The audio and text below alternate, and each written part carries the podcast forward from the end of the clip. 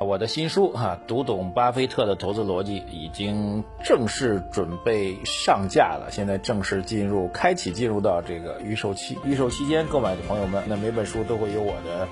这个签名哈。各位想要购买的朋友们，可以在公众号“财经马红版”或者“财来问”对话框发送“新书”两个字，就可以获得具体的购买方式。那我们的预售期呢，是从今天开始到八月十八号预售期结束。八月十八号之后就没有这么多福利了，所以希望大家可以多多支持，提前的进行抢购。而我们的商品呢会在八月二十号之后呢正式发货，请大家的耐心的等待。在此感谢大家的支持。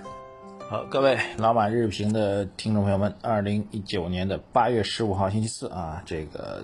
昨晚上到今天啊，这个一早上起来之后一看，也确实也吓一跳啊，这美国市场跌的也太猛了点儿啊，这个。大概的给大家过一下啊，美国市场啊，这个美国股市道琼斯跌百分之三啊，标普跌百分之二点九三，纳斯达克跌百分之三。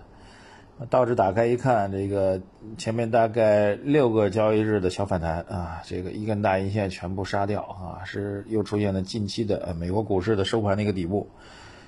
呃，标普也一样啊，同样是非常难看的一个这个走势跟形态吧。这个昨天呢，还在觉得，昨儿他开玩笑是一通电话，一通电话，这个全球市场大涨。虽然咱 A 股也不太给力啊，高开低走，又套了很多人啊。这个之前经常开玩笑说，这个一顿分析猛如虎，涨跌全看特朗普。那现在看特朗普也也没辙哈，美国股市跌的太惨了啊，这一根大阴线确实很厉害。原因啊，这个首先一句话啊，这个昨天昨天全天两大消息，整体的方向都是偏利空啊。好，首先讲美国啊，美国为什么出现这么大幅度的下跌啊？原因就是这个美国的国债收益率出现了倒挂啊。大家可能今天早上起来看新闻都看到这样个新闻了啊。这事儿呢说复杂也复杂，说简单也简单哈。首先呢，大多数人一看什么倒挂，什么剪刀差。啊，这这这类的金融数据一看就蒙圈了，不知道啥意思啊？倒挂嘛，就是不对嘛，就是反向的，就不正常嘛，就叫倒挂。为什么呢？因为一般来说啊，您比如借钱给别人啊，他借借他两年或者借他十年啊，这就是所谓的两年的美国国债收益率和十年的美国国债收益率。那您借他十年的，肯定希望收益率高啊？为什么希望十年收益率高呢？因为十年嘛，不确定性大呀，所以你只有给我更多的利息，我才愿意借你十年嘛。啊，两年嘛，近嘛，所以收益率可以低点，对吧？这是一个常规啊。所谓倒挂呢，就反过来了啊。两年的国债收益率比十年的国债收益率还要更高。换句话说，问题不是出在两年变高了，而是出现十年变低了啊。那为什么十年变低呢？就是大家觉得这个经济不确定性太强了啊。我觉得十年，呃，这个风险很大啊。我宁肯呢去这个这个这个。对前景严重不乐观的情况下才会出现这样一个问题，对，所以所谓的倒挂呢，更多的是认为大家对美国中长期的前景严重的看淡。但是从交易流上来讲呢，可能是另外一个交易流，就是大量投资金正在从股市撤离啊，这是一个理解啊。撤离资金出来之后呢？他们会选择十年期的长期国债，由此由此导致长期国债的这个市场供不应求，供不应求之后呢，就会使得这个国债收益率价收益率变低啊，这跟产品是不一样的，产品供不应求的时候价格会上涨，那么金融产品啊，这个投资产品供不应求的时候，它的收益率会下降啊，大概这两种解释吧。总体来讲，你也不用搞那么太复杂，总之就是有市场信号认为啊，这个。两年期和十年期出现了一个倒挂，意味着大家认为美国经济出现衰退，美国股市将会暴跌，啊，大概这样一个结论吧。但这个结论是否正确呢？说句实在话，存疑。历史上这种短期债和长期债出现倒挂情况，其实还是出现过比较多的次数的。啊，包括美国在过去十几年的大牛市过程当中，啊，这个。这个啊也会出现一些类似的状况吧，但总体来讲也并不必然就会经济衰退，并不必然股市就会大跌。那么，但是这是一种预警。目前来看，美国的舆论界上大概两种看法：第一种看法认为这个倒挂意味着美国经济衰退概率是大概率的，认为是百分之七十到八十的这种声音也有的。啊，这是第一种声音。第二种声音呢，认为虽然出现倒挂，但是应对措施依然有的，那就是美联储坚决的去降息啊，通过美联储坚决降息去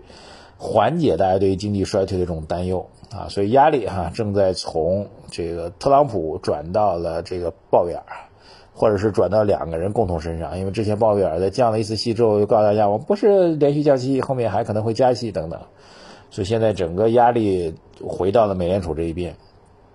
两种声音都有啊，这个这是第一个关于这次倒挂事情的一个解读吧。第二事情就是七月份的经济数据啊，所有的数据通通到昨天为止全部公布了。啊，非要找亮点，有亮点啊！什么亮点呢？无外乎啊这么几个。第一个，出口好预期啊，我之前第一时间解读过，出口数据好预期，没有受到这个贸易摩擦升级的影响。那么中国特别是对东盟、对“一带一路”沿线国家、对欧洲出口都还是很好的，虽然对美国确实是不咋地啊，但是总体来讲出口好预期，这是第一个亮点。第二亮点，消费虽然比最终社会消费品的零售总额增速比预期低了一个一个百分点吧，差不多，但是扣除掉汽车之后呢，觉得还行啊，这算第二个亮点啊。第三亮点呢，就是很多这个经济学家发的文章都在说，但是我看不太出来哈。他们说，虽然制造业的数据都在走弱，但是先进制造业所占的比重在提高啊，但是我看不太出来，这宏观数据当中怎么能够看出来哪个制造业是先进，哪个制造业是后进的？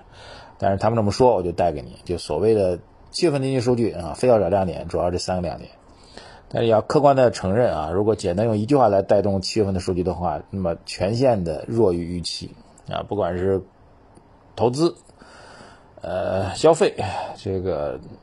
这个、这个，包括金融数据啊等等吧，都是全线的弱于预期，这也是不争的事实。这其实是昨天指数为什么会高开啊，然后低走的原因。高开嘛，是因为前天晚上的一通电话。低走嘛，是因为十十点钟发布了经经济数据，啊，原因就这么简单。所以不要讲宏观不会影响微观，宏观依然会影响微观。好，现在目前来看，总体的宏观市场的状况是这样的哈。回到中国国内啊，那么我们认为三季度会是一个摸底和确认底部的一个确认宏观经济底的这样一个时间节点。这倒和我们预期的差不多啊，但是比我们预期的略晚了一点。本来呃，这个政策底和市场底哈，股票市场底在去年年底都确认了，这个宏观经济的底部确认比我们预想的要晚得多。呃，到现在是七月啊，七八九，希望能够在七八九三个月三季度能够确认宏观经济宏观经济弱势的一个底部啊，因为你不能再有继续下行的一个态势，最起码有个止跌的态势啊，包括投资数据、这个金融数据啊、经济增长数据。等等吧，要要要有个止跌态势。目前预估三季度还是有这种可能性的，因为之前四到五月份的减税和降费的政策，在三季度应该会更多的体现出来。或者 进一步来说，我们认为基于七月份这种全线弱预期的这种市场状况，不排除后面会有比较给力的政策陆续出台啊，这是我们的一个预判吧。总之啊，昨天晚上到今天加上外盘，总体偏负面。好，问题来了，总体偏负面，我们就趴下等死嘛。如果买的个股可能套的比较深的话，那就真的只能趴下等死了。但是如果买指数哈，继续坚定不移的这个定投，一方面当市场没有什么太多趋势变化的时候，呃，你每个月行，每周也行，按照您规定的时间节点、规定的金额就买就行了，盲目的买，傻子一样的买。但如果出现大跌的话，好，加仓购买，好，记住这句话，将来市场一旦有反弹机会的话，就会赚到钱。好，微信公众号财经马红漫啊，对于这个美国股市昨天的深度调整啊，对我们 A 股来说，一日游之后会是如何表现？互动互动起来。还有个新闻通知啊，下周一晚上的七点半啊，我们在上海书展的现场会有一次新书的投资报告发布会啊，我自己还有凯明投资的这个徐瑞先生，还有我们洪荣先生都会到场，一起来跟大家交流，欢迎大家参与。报名方式啊，这个微信公众号“财经马红漫”对话框输入“上海”两个字，获取我们的报名链接。欢迎各位到现场啊！当然了，您就算到现场，除了参加我们活动之外呢，也可以逛一逛书展啊，沉浸在知识的海洋当中啊，让我们从暂时的这个这个这个眼前的这个浮光掠影当中转移一下，好吧？欢迎大家，微信公众号“财经马红版”对话框输入“上海”两个字，欢迎您，再见。